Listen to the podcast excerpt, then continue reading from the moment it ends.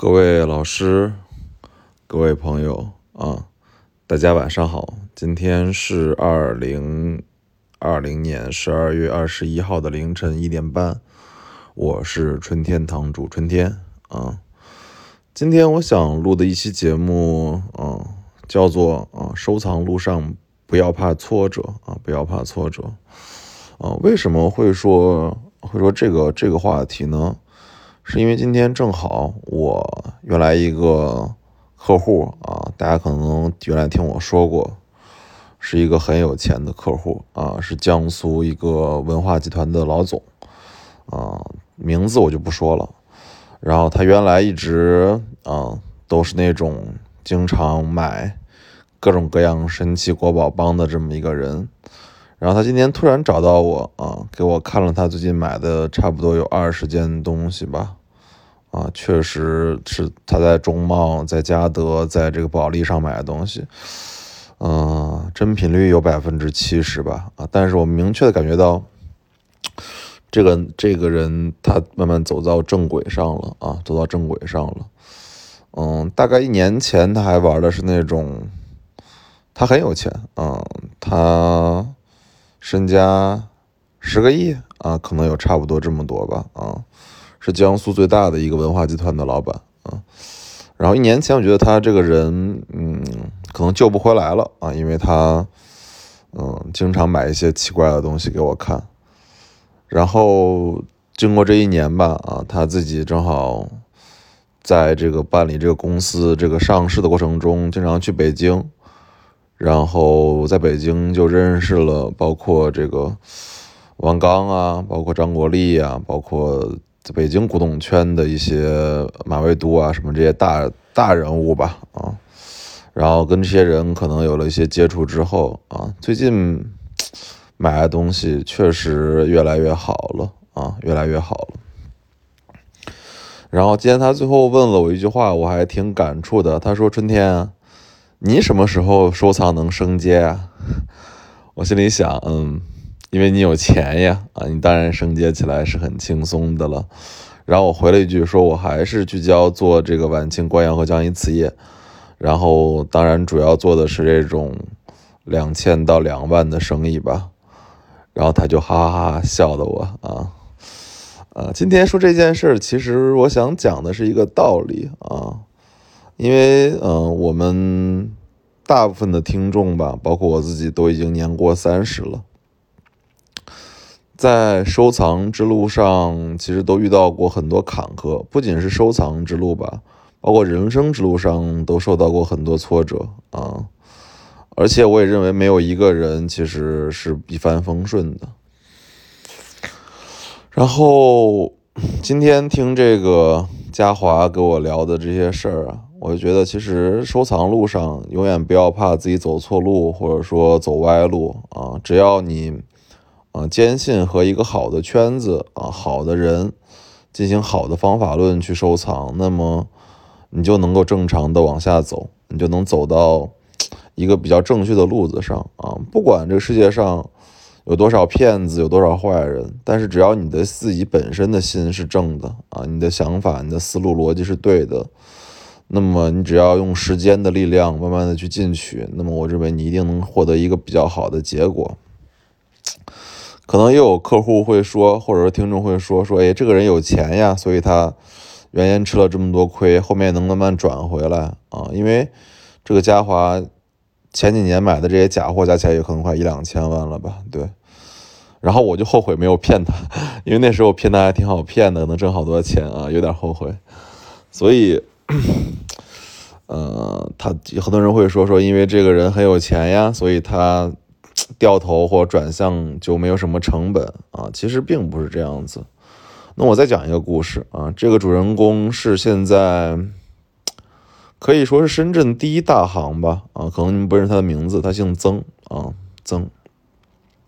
我平时叫他叫江山哥啊，江山哥。这个人就是这次一就是这今年冬季这个保利的这个大专场夜场里面这个。乾隆掐死珐琅那个英雄双戟的那个杯子，就是他送的嘛。最后他卖了三百五十万啊，然后去年那个文征明那幅郑恺千字文也是他送的嘛，卖了两千七百多万啊！这就是深圳，包括今年保利、去年保利卖那个百日见喜的盖碗都是他送的，对。所以这个人现在应该是深圳古玩圈的一个超级超级的大行啊。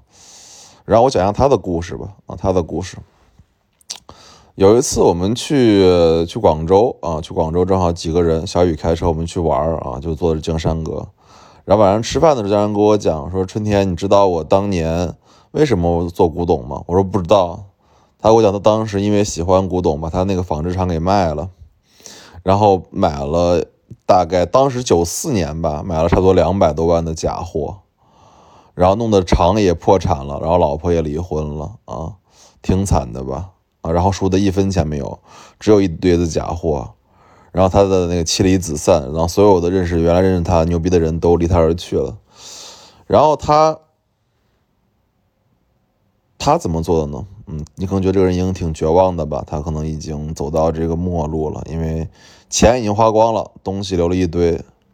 他给我讲了事儿，他说他把所有的假货都不要了，然后自己去了那个当时，因为他是湖北人嘛，他回了湖北老家一次，给他爸他妈的这个做了差不多一个多月啊，就是孝顺儿子。然后他想明白一个道理，他说其实很多事情啊。只要从今天开始改变，就一定能改变。于是他借了六万块钱啊，六万块钱，当时钱也不算少。然后去当时的法国，因为当时零四年的时候，国外还有很多东西嘛，在国外法国买了两个钟，两个钟可能你觉得是没什么意思吧？这两个钟其实都是应该说是御用的吧，或者说宫廷用的钟啊。六万多在在法国买回来，然后当年送保利拍卖，一个卖了八十四，一个卖了五十七啊！当年就这一个钟六翻了一百二十，然后他把这个钱就拿回来再做第二投资啊，买了其他的杂项，所以他就通过这个杂项的海外投资和送保利送拍，最后挣到了第一笔钱啊。我今天讲的是嘉华和这个江山哥的两个故事，其实就讲的一个道理啊，就是在古玩这路上，我们可能原来有很多挫折或者说失败的地方，弯曲的道路、沉没的成本啊，这都其实并不重要，并不害怕。包括我们的人生一样，我们没有人是不犯错的，任何人，对吧？我们认识的毛主席，或者说。